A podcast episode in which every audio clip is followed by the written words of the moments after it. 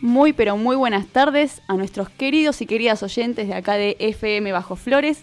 Nosotros somos Voces del Sur en nuestro primer programa, hoy siendo 21 de septiembre, día de la primavera. No pudimos elegir mejor día, me parece. Siendo las. ¿Qué hora es? ¿Tres? No, las dos. Yo ya me estaba apresurando. 2 y 10 de la tarde. Bueno, mi nombre es Tatiana, estoy acá con un grupo hermoso de compañeros y amigos con los cuales me da mucho gusto participar y estar acá en esta radio. Los voy a empezar a presentar. Acá conmigo está Sebi. Sebi, ¿cómo estás? Muy buenas tardes, muy buenas tardes a todos, a todas. Y también muy contento de este grupo también eh, que, que tenemos formado. Bueno, y miren que somos varios, somos cinco acá dentro de la pecera, así que también lo vamos a presentar a Lea. Lea, ¿cómo estás? ¿Qué tal? ¿Cómo estás? ¿Cómo estás, Tati? ¿Cómo están todos, compañeros? Bueno, contento, un poco nervioso, pero arriba porque arrancamos con la renga, arrancamos el día de la primavera, así que vamos, dale que tenemos bastante para hablar. Vamos arriba siempre. Martín. Bueno, buenas tardes también a todos nuestros oyentes y a ustedes también muy contento, también nervioso y la verdad que comparten que no pudimos haber elegido un mejor día para empezar. Antes que nada, te, les quiero hacer un anuncio, pueden seguirnos en nuestras redes sociales, en Facebook, Instagram y Twitter. Primero la FM Bajo Flores y después nuestra red de nuestro programa, también Instagram y Facebook, Voces del Sur. Perfecto, Martín. Y bueno, por último tenemos a Isaías, que los últimos serán los primeros, así que por favor. Lo mejor, lo mejor para lo último, ¿no? Claro. Bueno, buenas tardes chicos, ¿cómo están? Súper contento, súper ansioso y súper nervioso también.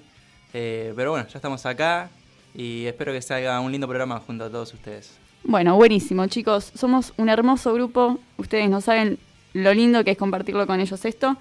Y bueno, vamos a empezar a hablar un poco de lo que vamos a hacer en nuestro programa. Nuestra idea es aportar un poco un- nuestro granito de arena, digamos, a lo que es la FM Bajo Flores 88.1, donde, bueno, ellos obviamente se encargan de, de alzar las voces de aquellos que son invisibilizados, ¿no? Y nuestra idea también es un poco romper con ese discurso de los medios hegemónicos que siempre demonizan mucho, ¿no? La mirada del barrio, de, de acá del Bajo Flores.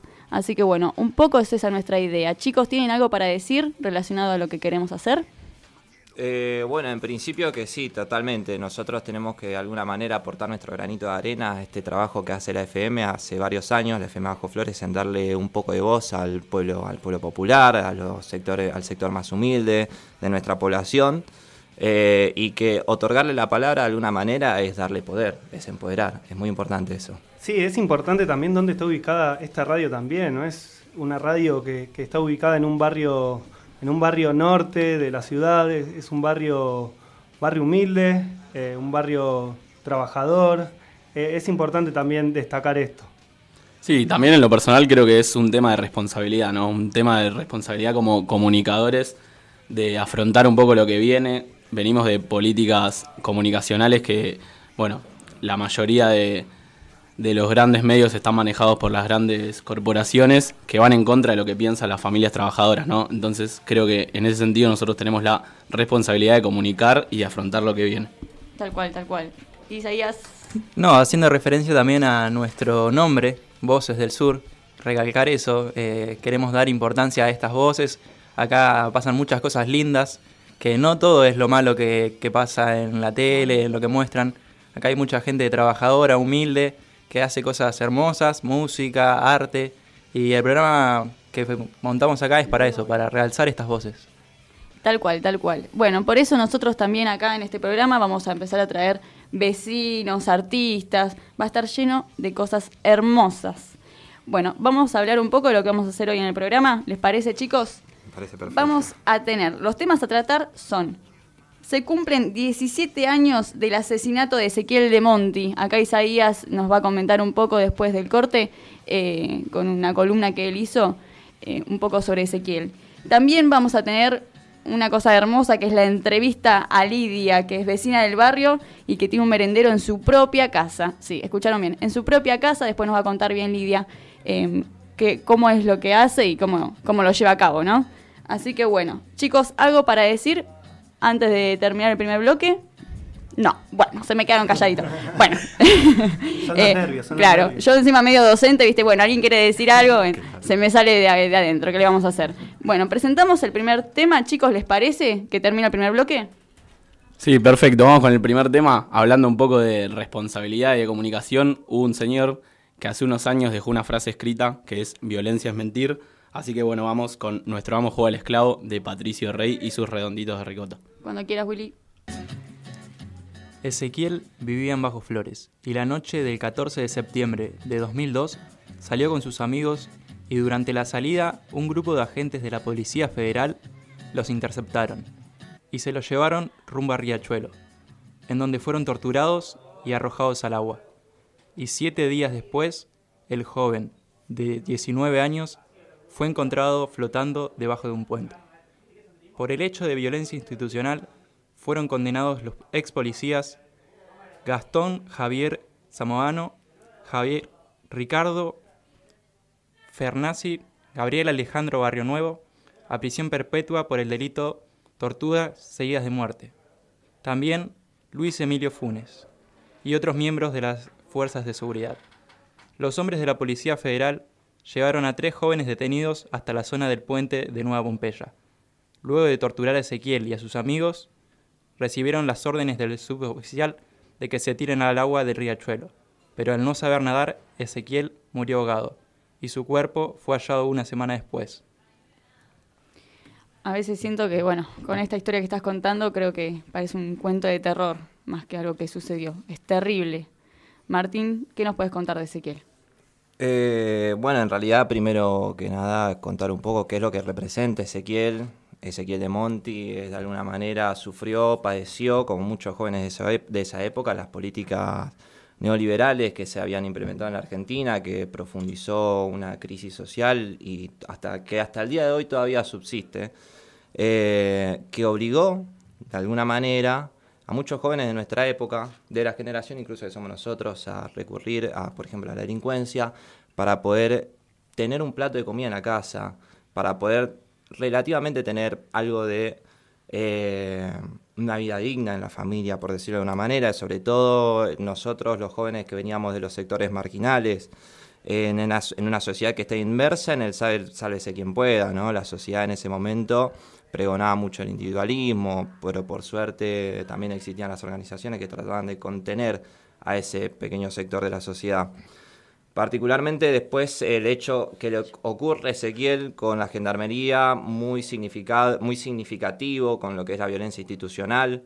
Eh, de alguna manera han demonizado demasiado a, sector, a, los pibes y a las pibas de los sectores más vulnerables, de los sectores marginales, y sufrimos esta violencia institucional de hace muchos años, eh, por cuestiones, no solamente por cómo uno se viste, por lo que uno hace, por lo que uno es, eh, incluso hasta extremos en que los pibes entienden que son detenidos o son boludeados, por decirlo de una manera, por exportación del rostro, por portación del rostro, no exportación, cualquier cosa, portación del rostro, o sea, por cómo, por cómo es tu cara. Así que eso significa para nosotros Ezequiel, significa generar un poco de conciencia en la sociedad, entre nosotros mismos, entender estas prácticas, entender que no podemos aceptarlas y tolerarlas, entender que en este sentido tenemos que levantar el grito, alzar la voz, ¿no? tomar la voz, tomar la palabra y denunciarlas completamente. Así que eso, más que nada, el, el domingo, este domingo vamos a estar haciendo un festival. ¿Sí? Se va a estar haciendo un festival en el barrio acá, entre Riestra, entre Agustín de Bella y Camilo Torres, por Ezequiel de Monti. Van a haber muchos artistas en vivo, ahora se les voy a decir. Eh, no sé si tiene algo. Está Jimmy su combo negro, Flor de Piedra. Ahí va. Eh, y nada, también quiero, quiero resaltar que, es increíble también cómo, cómo, cómo, se le soltó el bozal, por así decirlo, a, las instituciones, em, a las fuerzas represivas, por así decirlo, eh, a la policía, a la gendarmería, como el caso de Chocobar, el caso de, del policía que hace poco le pegó una patada en el pecho a uno y lo dejó sin vida. O sea, es increíble cómo sale una ministra eh, a, a avalar esas cosas. O sea, es, es inentendible. Sí, además yo pienso que también como uno naturaliza ¿no? esas cosas porque te lo muestran en televisión, bueno, acá la ministra de Seguridad salió a respaldar o salió a decir esto, entonces queda después como una noticia que va y pasa, o una estadística, ¿no? Un chico más, un pibe más que, que muere eh, por gatillo fácil o por una violencia institucional. ¿Vos qué pensás, Martín? ¿Querías decir algo? No, que terminamos naturalizando estas prácticas de alguna manera también a partir de los bombardeos de los medios de comunicación y bueno, ni hablar de lo que fue todo el trabajo de, de demonización de la gente de los sectores populares, que fundamentalmente prima la familia trabajadora y así que que, también es un poco, bueno, algo habrá hecho, ¿no? Bueno, si es chorro, se lo mereció, parece ser, ¿no? Que es un poco la lógica que manejan algunos y que también los medios de comunicación eh, transmiten, digamos, a la sociedad y que ellos mismos después reproducen. Isaías. Sí, eso por ahí ya al principio era ese, algo habrán hecho, pero ya casi ni eso. Hace poco también se viralizó un video de un chico que estaba vendiendo sándwiches de jamón y salame y viene un policía y le dice, vos no podés estar vendiendo acá y va y de una patada le rompe toda la, canasta de toda la mesa con los sándwiches y el pibe estaba trabajando y el pibe le decía, estoy trabajando, no estoy robando. Esta es la, mi manera de ganarme la moneda. Como, como si sobrara el, trabajo acá en Argentina de hoy, o sea, es la manera que tienen de rebuscársela. Lamentablemente, eh, en estos tiempos eh, es complicado conseguir un trabajo, un trabajo en blanco, que no estés precarizado. O sea, buscarte la manera para, para llevar el pan a tu casa, ¿no? Sobre todo si venís de los, de los sectores marginales. O sea, no es cosa nueva entre, lo, entre nosotros saber que poner en un currículum vitae vivís en manzana tal de la Villa 1114, próximamente barrio Padre Richardelli. Eh, se dificulta muchísimo más, ¿no? De tu, tu, estirpe, tu color de piel, de dónde venís, cómo te vestís. Sí, tal cual. Lea. Sí, no, la estigmatización obviamente está presente en todos los barrios, pero creo que el principal problema es que viene avalado por unas políticas del gobierno, ¿no?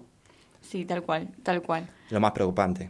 Sí, es lo más preocupante. Bueno, chicos, eh, ¿podemos repetir lo del festival, por favor, que va a ser el quinto festival de Ezequiel de Monti? Sí, es mañana a partir de las 14 horas, es acá en el, en el barrio. Ahora te voy a decir de nuevo porque lo tengo. sí, en Riestra, entre Camilo Torres y Agustín de Bedia, va a estar Baby Cariño, Jimmy Su Combo Negro, La Cimerificar, Flor de Piedra y Tirico 40. Así que bienvenidos todos los vecinos y todos aquellos de la ciudad que quieran mañana, venir Mañana estaremos ahí. Y ya que te tengo, Martín, por favor, ¿me puedes decir las redes de nuestro programa? Bueno, primero las redes de nuestro programa. Nos pueden seguir en Facebook, en Instagram, como Voces del Sur así como lo decimos. Y después también pueden seguir las redes de, de la radio de la FM Bajo Flores en Facebook, en Instagram y Twitter, lo van a encontrar FM Bajo Flores. Perfecto. Bueno, Sebi, ¿qué nos espera en el próximo programa? En el próximo bloque tenemos a una invitada, una entrevista eh, muy importante con alguien del barrio que, que puso en su propia casa un centro comunitario que funciona como merendero. Perfecto, Lidia la estamos esperando, así que pronto ahora la van a escuchar. Y Lea, ¿cuál va a ser la próxima canción que vamos a escuchar? Bueno, hace unos días Mario Castro, un rapero de la Boca, eh, lanzó una, una, canción, un tema en contra del gatillo fácil, de la violencia institucional, perdón. Eh, así que bueno, vamos a escucharlo. Mario Castro disparando con odio. Buenísimo, cuando quieras, Diego.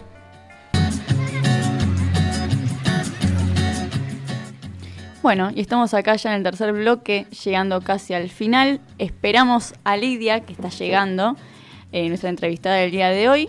Bueno, y podemos ir hablando un poco de, cómo nos estamos sintiendo en nuestro primer programa, porque realmente para nosotros es un antes y un después este programa. Estamos acá contentos, se nos fueron un poco los nervios, me parece, porque acá ya están con el mate, con la canción de que, que pasó recién de cumbia, había un par de pasitos, así que ya estamos tranquis, parece. Sebi. Sí, sí, sí. El primer bloque costó, costó bastante, el tema de los nervios, todo, pero nada, uno mientras se va desarrollando el programa se va sintiendo cómodo. Aparte, los compañeros y compañeras que, tengo acá en el, mismo piso, lo hace sentir a uno cómodo, todo, así que nada, eh, está bueno sentirse así como, como debut de programa también, ¿no?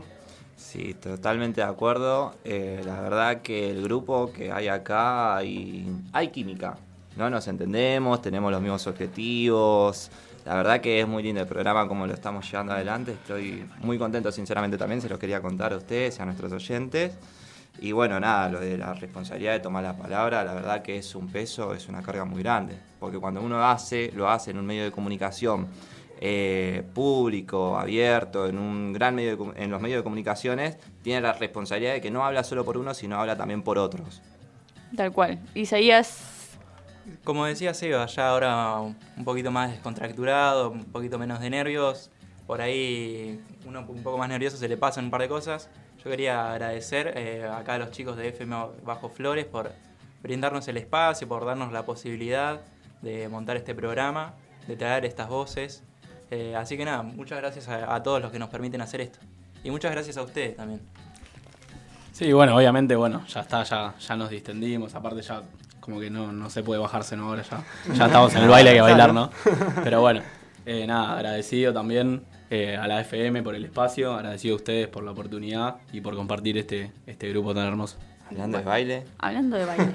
Sí, hoy parece que sale baile. Día de la primavera. Día de la primavera, hoy estamos a full. Hoy florece todo, digamos. Y hoy toca súper lógico, eh, es buena esa. También, también estamos acá viendo qué plan, qué plan tiramos de sábado. Feliz día para todos los estudiantes, ¿no? También, obviamente ah, que es un es muy importante ese, esa tarea, ¿no? Un dato de color, bueno, no, un dato de color no, pero el 16 de septiembre, ¿no? Ustedes recordarán, los 16 de septiembre han sido días duros, tristes, para la historia, no solo argentina, sino incluso hasta latinoamericana, pero el 16 de septiembre fue el día otro aniversario de la Noche de los Lápices, ¿no? Chicos, pibes eh, y pibas que se comprometen con la realidad y quisieron, salieron a reclamar por el boleto educativo y bueno, una dictadura militar, un gobierno que, que los hizo desaparecer, es muy importante eso, tenerlo en cuenta. Tal cual, son fechas muy, muy importantes. Así que bueno, estamos en nuestro primer programa acá, nosotros muy contentos de, hacer esta, este proyecto de comunicación popular y estoy muy, muy emocionada ahora porque acaba de llegar Lidia, que, bueno,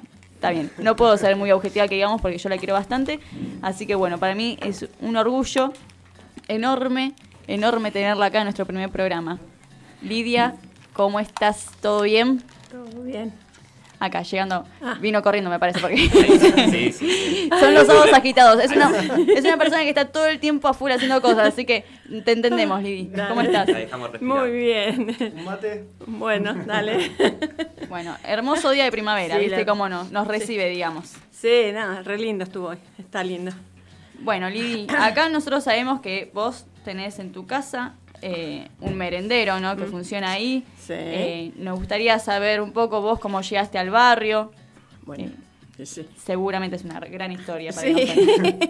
y bueno, yo de los siete años que estoy en el barrio de Rivadavia, me casé, me, me, fui, ahora me separé y volví. Y este, y bueno, bien, hace muchísimos años, como del 1960 que vivo en el barrio. Ah, bastante. Sí, sí, sí, sí. Y este, entonces este, me crié prácticamente ahí cuando el barrio no, era, no estaba pavimentado, no estaba, eh, este, no, no había, lo único que teníamos era luz nada más, y después los, las cosas nuevas que hay ahora no, no, las teníamos.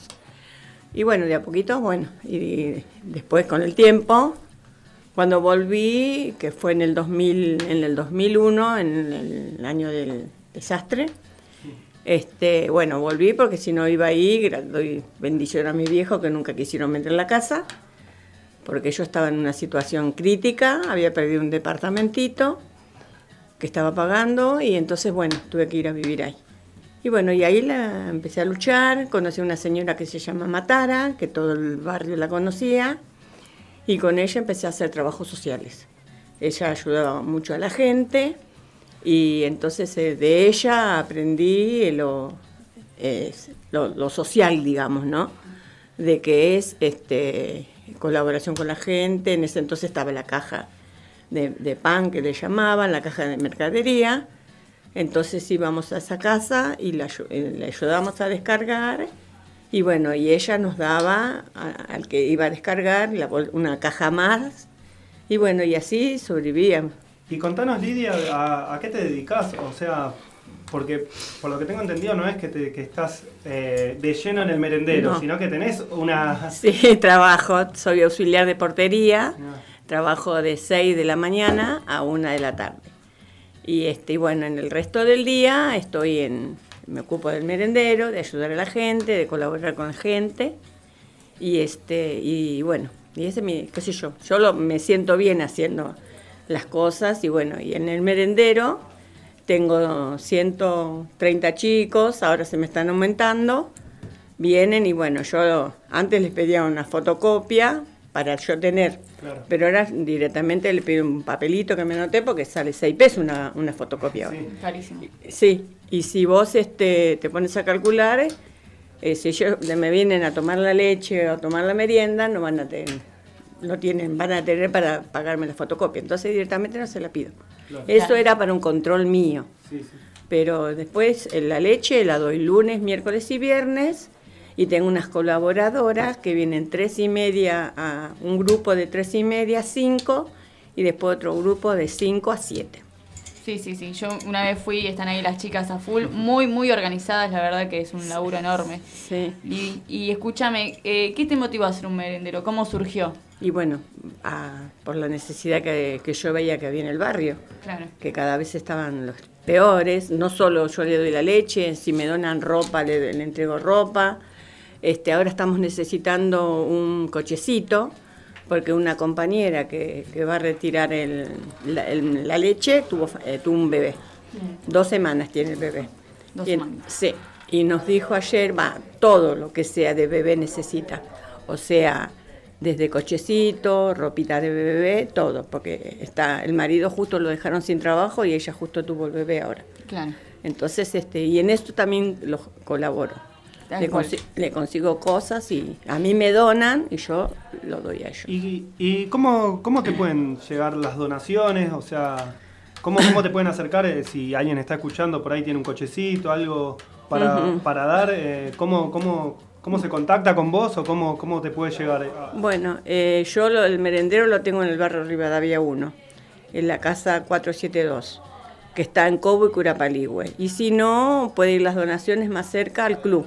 Las donaciones ahora las están recibiendo en el club. Club Miraflores. El Club Miraflores. Villa Miraflores. Villa mi- Miraflores, Villa sí. Miraflores 1780 es. Sí, que acá justo tenemos a Guido que también nos vino Sí. a saludar, que es el Mm. presidente del club. Ahí recibimos las donaciones. Donaciones de todo, de leche, de mercadería, de todo. lo Recibimos ahí. ¿Y cómo, cómo se va suste- sustentando el merendero? Y bueno, eh, ¿qué querés que te diga? Con donaciones, eh, con este. ¿Puedes del frente? Pues, ¿Cómo se llama el centro comunitario? eh, y ya el nombre te lo va a decir. Se llama Los Días Más Felices. Ahí vos podés decir a de qué. Qué lindo nombre. ¿eh? Hermoso nombre. Entonces ahí ya sabés cómo, eh, por quién estoy sustentada. Claro, O sea, como que te, tenés cierto eh, ayuda social. Social, pero sí, me ayudan, social, eh, políticamente me, me ayudan. Y hace poco hicieron un festejo del Día del Niño, ¿puede Herm- ser? Sí, sí, sí, hermoso. Y todos solidariamente, son todos así, ¿viste? So- to- Es todo que- lo que le, le di a los chicos fue todo que me donaron a mí para los chicos. Y después trabajo de las chicas también, porque tuvimos casi más de un mes este, preparando todo. Sí, vimos unos videos y una foto están dando vuelta ahí en la Asociación Civil Manos Unidas, me parece. Sí, sí, sí. Sí, sí, la verdad, hermoso. Martín, ¿querías decir algo vos? Sí, Yo le te quería preguntar, Lidia, eh, ¿cómo ves que cómo ves lo que en el comedor, no? Si el tiempo este que ha venido eh, complicó las situaciones de la familia, si recibís mucho más que antes, Menos. ¿cómo, cómo es esa situación? Sí, no, recibo menos. Este, actualmente, eh, una- un- unas semanas que le estuve dando mate cocido porque no tenía leche. Porque el- no nos están da- entregando los bolsones, nos entregaban un- unos bolsones del Frente Social y, y no nos están entregando porque el, el gobierno restringió todo, toda la entrega de mercadería, todo restringió. ¿Y son más las familias que van al comedor además? Sí, cada vez tengo más. Y a veces le dije, le digo, mira, yo no le estoy dando leche, ahora le estoy dando mate cocido. Pero no importa, señora. Yo lo, lo puedo venir a buscar igual y lo vienen a buscar igual, Claro. aunque sea mate cocido. Y sí, porque hay una necesidad tan grande, Sí. tan grande que a veces uno por ahí se siente como vacío porque quiere ayudar eh, en lo que puede, como puede y con los recursos que tiene. Y Mm. a veces no, no, No alcanza, alcanza. no alcanza. Sí, no Y a veces uno por ahí se, se- se- uno se, se- se siente mal, se siente mal porque uno hace un- una ayuda social, o sea, uno da una mano. eh, de corazón, porque uno también tiene una vida, tiene un trabajo, tiene una Claro. familia, todo, y a veces que, que- que- que se queden pibes sin, sin poder tomar una merienda o algo, se, se- lo hace sentir vacío a uno. Claro, vos, te- vos, yo mismo hay veces me siento impotente porque no le puedo dar, porque le estoy dando un mate cocido, que es un mate cocido. Claro, claro, sí. ¿Viste? sí, no sí. le estoy dando nada. Para mí, yo, yo me siento que no le estoy dando nada. Porque. Pero ellos conforme, todavía me dicen, me ven en la calle, esa es la señora que tiene, que da el mate cocido rico, me dicen. Y viste, yo- ¿Y, y hace cuánto tenés el, eh, funcionando el merendero? Bueno, mira, de que hace cuatro años que estoy con el merendero. Pero dos años estuve solita, que lo hacíamos mi hija y yo, Sí. voluntariamente todo. Amasaba, hacía pan, hacíamos media luna, hacíamos este, torta frita. Y bueno, y después este, lo conocí a Guido y entonces empecé con Guido y bueno, y ahora se agrandó un poquito más. Pero en ese entonces tenía poquitos chicos, no tenía tanto como tengo ahora. Claro. Claro, claro. Está, cada vez es- está peor más. Sí, y también eh, te ayuda algún, algún negocio con, con panadería ya. Sí. Pero está Te- muy difícil también, Sí. ¿no? Sí, está difícil la situación. Tenía dos panaderías porque yo empecé a recorrer panaderías. Así empecé, recorriendo panaderías. Y tenía dos panaderías, pero ahora me quedó una sola porque la, las otras, la otra panadería la hacen, las venden para el, otro día más económicas o si no, hacen biscuit. Que biscuit son unas faturitas oscuritas negras que, bueno, de esas hacen esas cosas. Así que ahora me quedó una sola que no retiro todos los días. Los miércoles ya no me dan más. Me dan solamente lunes, martes, jueves y viernes. Claro, lo que pasa es que Me también redució mucho. está muy complicado, ¿no? Digamos, la crisis afecta a todos Y sí. esto es como una cadena, ¿no? Las Y sí. panaderías que te ayudan a vos, hoy en Y día sí. quizás les cuesta mucho seguir el alquiler, bueno, eh, La hablar de harina, la harina le subió mucho. Sí, sí, precio dólar, según la, la señora donde yo voy a retirar, Claro. que se llama Eva, me dijo que no, me resu- me la, la harina me la, me la ponen a precio dólar y no. Es una locura. ¿Cómo- Sí. Aparte, ¿cómo te van a poner la harina en precio dólares Sí, cuando uno cobra en pesos? O Claro, sea, ¿me entendés? Eso me dijo ella. Así que bueno, Lidia, yo trato de, de que me queden y hacer un poquito Claro. más, pero a veces me- hace años que estoy con esta señora. Claro, me imagino, me imagino, Lidia. Está todo muy complicado, la verdad, bueno. Las políticas del gobierno actual no, no colaboran. No ya digo, ayudan. esto es una Mm. cadena, como les va pasando a la panadería, va dejando también de colaborar quizás con tu merendero. Sí. Y esto después se ve reflejado ¿no? en la realidad que, que viven los pibes día a día y las pibas. Martín, ¿querías decir algo? No, pero digo que por suerte existen los días más felices y esperemos que vuelvan los días más Más felices, felices. para todo el pueblo, ¿no? Para todo el pueblo argentino. sí. Más lidias por todos Sí. lados. Más lidias por todos lados, No. tal cual. Sí, igual convengamos también que no, o sea, llegar a esa instancia también es, difícil porque uno, uno quizás, qui- o sea, quiere ayudar, pero también hay, hay que Hay pensar algo- de que, de que Mm. ¿por qué, por qué llegar a esa necesidad? O sea, que los pibes tengan esa necesidad. Claro. O sea, estaría bueno que el Estado, el gobierno en sí, esté presente de alguna manera y pueda ayudar, pueda que el gobierno se transforme en lidias, por así decirlo, y ayude a los sectores donde no llega. Claro. Tal sí. cual. Eso de más lidias, como dijo Martín, quizás es bueno que en el Estado haya más lidias, ¿no? Claro. Por este laburo que tiene eh, tan arduo, digamos, de todos los días, porque realmente está todos los días Lidia haciendo esto. Sí, cuando- Isaías. No, yo quería comentar y recalcar lo importante que, que es Lidia acá en el barrio y que así como está Lidia acá, hay un montón de Lidias. Hay un montón de Lidias a lo largo y a lo ancho de la Argentina. Yo tuve mi Lidia también. Yo asistí a un comedor y fue realmente importante porque ahí eh, conocí muchos amigos. eh, es una familia también la que se forma ahí. Recién escuchaba a Lidia que tiene una hija, pero ahora seguramente a todos los chicos que asisten a ese merendero también los, los llevan en el corazón y los sienten como sus propios hijos. Sí. Y sí, es que se siente así. Lidia, Para que- ah, Perdón, no, para que no nos pisemos. Martín quería decir algo. Ahí fallé yo como conducción. No, eh, no. Es el primer programa. Eh, claro. No, no me pidan tanto, cual, che, ¿qué culpa cual. tengo? Nos estamos acá conociendo. Vos tenés el pueblo atrás que te banca, que te, que sin ninguna duda. Eh, no, lo que quería decir en realidad la importancia de esto, de que vecinos o vecinas como Lidia se comprometan con la realidad que viven su- sus vecinos, su barrio, ¿no? Y sienta esto de que si el otro la pasa mal de alguna manera, yo también la estoy pasando mal. Es muy importante eso. Y la verdad que uno, si piensa un poquito a la distancia, en estos, en estos lugares, en los sectores más humildes, en donde se padece toda esta política de marginalidad, de exclusión, eh, nace lo más humano. Nos hacemos más humanos. Capaz que no nace lo más humano, pero nos hacemos más humanos porque se profundiza nuestra empatía y tenemos la necesidad, como tuviste vos, Lidia, de salir a ayudar y a dar una mano, ¿no? Y empieza, empezamos a construir comunidad y la verdad que solidaridad en los barrios estos es lo que sobra, ¿no?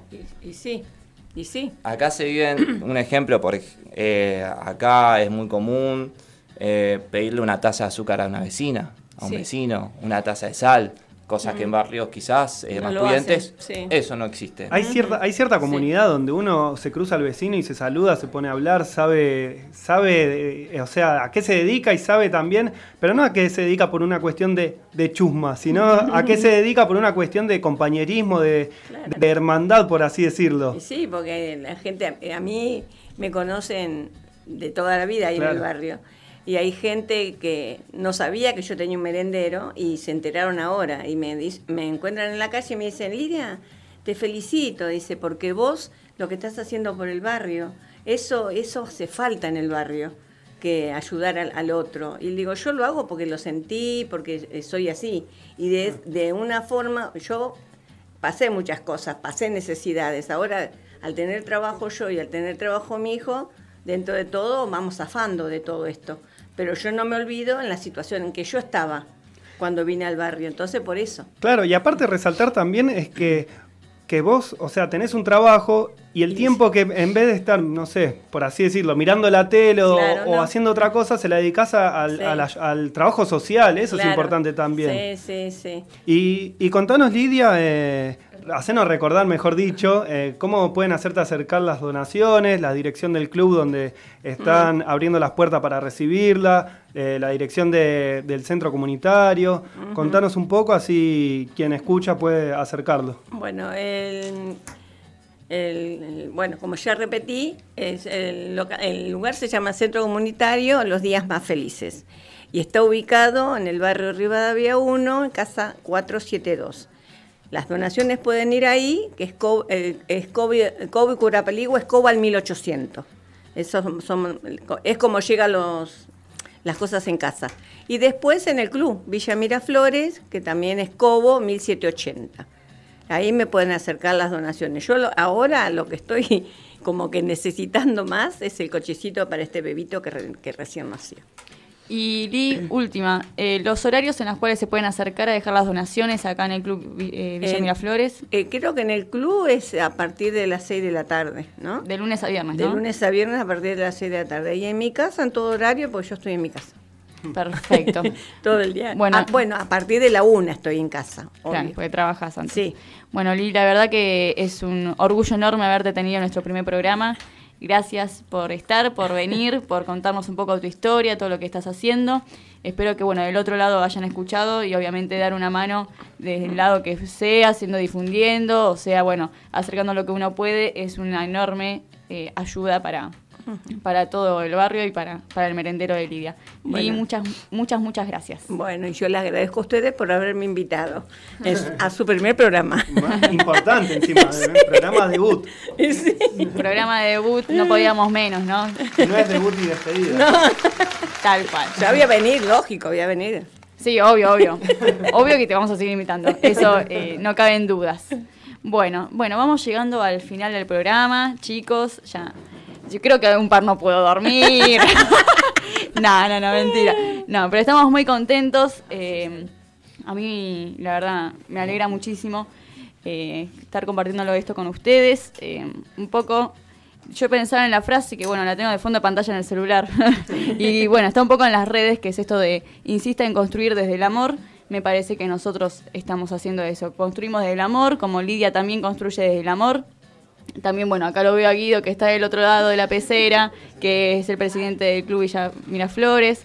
Todos construimos el amor y esto también para mí es importante, ¿no? Porque es amor hacia la comunidad, no amor hacia uno mismo o al egoísmo, sino es hacia nosotros y hacia la comunidad. Entonces esto también no es dar amor, sino que también lo recibimos, chicos. Así que estoy muy, muy contenta de estar con ustedes. Eh, por favor, ay, me aplauden, voy a llorar. No, no. Eh, ay, bueno, bueno, muchas gracias, chicos. bueno, eh, recordamos un poco quieren decir algo antes de, de terminar, por favor, porque Lo de no- las redes, ¿te parece? Recordamos las redes, pueden Bueno, escuchar en Facebook, en Instagram, en Twitter, pueden poner bajo FM Bajo Flores y en nuestro programa en Instagram y en Facebook Voces del Sur. Que quizá próximamente transmitiremos en vivo por, Facebook, ¿no, Martín? Por Facebook o por Instagram también deber- vamos a empezar a transmitir en, en vivo. Y hay que ponernos al tanto ahí con las redes, con las nuevas generaciones, ¿no? Sí, sí, sí, sí, sí. Quiero agradecer también a, a Diego y a William también que estuvieron del otro lado eh, con la operación Un técnica. aplauso para ellos también. Claro. Agrade- y quiero agradecer también a, a Belén por una remera particular que, que me dio que dice aguante la, la comunicación popular y, y vamos con esa. eh. Vamos con eso. Bueno, chicos, la verdad, hermoso todo. Los dejamos, lamentablemente, nos quedaríamos hablando ahora, pero bueno. Eh, y los dejamos con un programa que viene ahora que se llama Mi Patria Bolivia, que está en las manos de William y también de Isa. Así que bueno. Hasta luego y nos vemos el próximo sábado.